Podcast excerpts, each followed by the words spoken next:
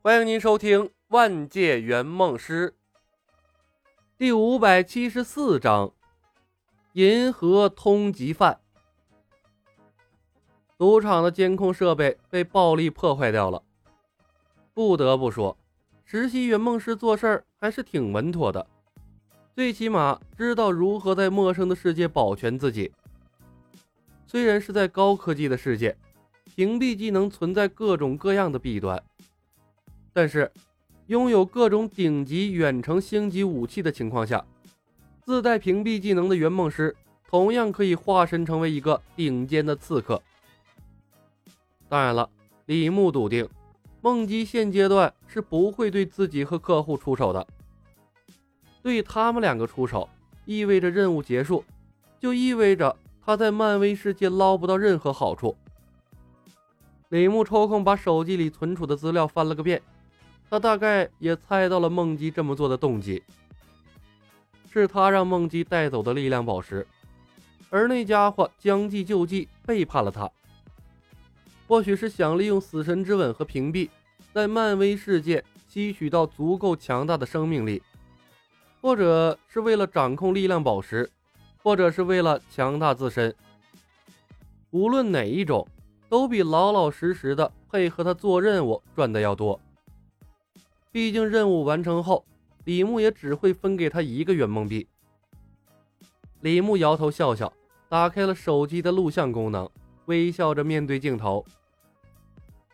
实习圆梦师梦境，掌握技能屏蔽和死神之吻，携带力量宝石以叛逃。星爵等人匆匆赶来，奎尔来到李牧面前，大声抱怨：“李，我们查看了飞船的监控记录，没有任何问题。”得，又中招了。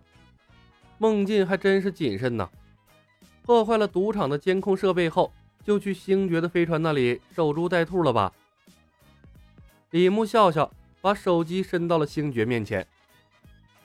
屏幕上是梦姬和星爵亲吻的影像资料。李牧浏览了手机上记录的所有关于梦境的资料，从中挑选一些不暴露他的，还是很简单的。奎尔看着屏幕，愣住了。他是谁？我为什么对他没有一点印象？同样呆住的还有卡莫拉和火箭浣熊。火箭浣熊道：“视频中竟然有我和格鲁特，该死！我竟然对这个人也没有任何印象。”卡莫拉的脸色同样不太好看，他瞳孔微缩。他更改了我们的记忆，竟然拥有这么可怕的能力。德拉克斯朝屏幕看了一眼，撇嘴道：“哼，一个丑陋的女人。奎尔，你的品味有够独特。”李牧道：“赌场的监控设备同样被破坏掉了。如果你们刚刚从飞船过来，却没有任何关于他的记忆，那么恭喜你，奎尔，你的飞船没了。”见鬼！星爵骂了一声。猛回头向港口看去，果不其然，他的米兰洛号徐徐升空，以最快的速度穿越了战场，从虚无之地的出口飞了出去。窃贼，无耻的窃贼！看着消失的米兰洛号，星爵分外懊恼，他的脸黑的像锅底一样。李，你既然存有影像，为什么不直接给我们看？我并不肯定是否我的记忆出了问题，我需要更多的证据。李牧扬了下手机，笑道：“还好，我们留下了他的影像，可以在整个银河系通缉他了。为什么不亲自去抓他？”星爵懊恼地说道：“他不仅偷了宇宙灵球，还偷了我的飞船。你应该庆幸，他吻你的时候没有顺手抹了你的脖子。”卡莫拉冷哼道：“没有女人舍得对我下手。”星爵得意地看着卡莫拉。我虽然失去了对他的记忆，但当时他一定倾倒在了我的魅力之下。嘿嘿，奎尔，我喜欢你的幽默。”火箭浣熊道：“希望下次被偷走的不是宇宙灵球，而是你的小球，那更能证明你的魅力。”哈哈哈哈！德拉克斯再次被戳中了笑点，自顾自的狂笑起来。偷走奎尔的小球，哈哈哈哈！这是今天听到的第二件让我心情愉悦的笑话。这群家伙歪楼的本领果然是非比寻常。李牧暗叹一声：“奎尔，他能随时删除记忆。”你永远抓不住他，很有可能你抓住他的下一秒都会觉得他是个陌生人。对付他最好的办法就是告诉整个银河系，宇宙灵球在他手上。卡莫拉皱眉道：“这不是个好主意。如果罗南先我们一步找到他，宇宙灵球就会落到罗南的手上。”李牧笑笑：“让罗南追杀他。”总比追杀我们好得多，而且整个银河系的人找他，比我们找起来要快得多。串联起了所有的事情，李牧同样想到了他为梦境准备的豪华套餐。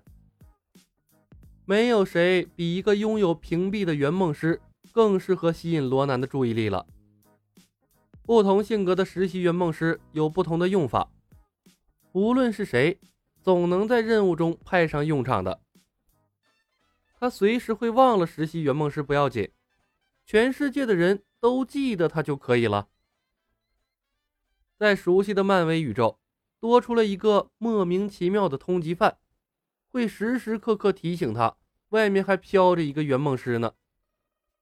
当他觉得时机成熟的时候，一个牵手技能就能把同事召唤回来了。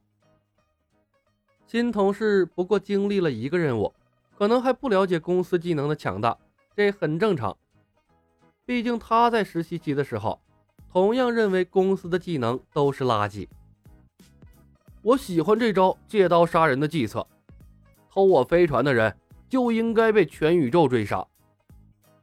德拉克斯，我不觉得这是个好主意，我宁愿罗南来找我们。火箭浣熊打开了手腕上的记录仪，说道：“李，把那个女人的资料传给我一份，我可不想下次遇到她被悄无声息的抹了脖子，都不知道是谁干的。”呃，支持蓝牙吗？火箭浣熊看了他一眼：“我是机械动力学的专家，我的记录仪支持宇宙中任何一个频段的传输协议。”卡莫拉皱眉道：“我想，我也需要配备一个记录仪了。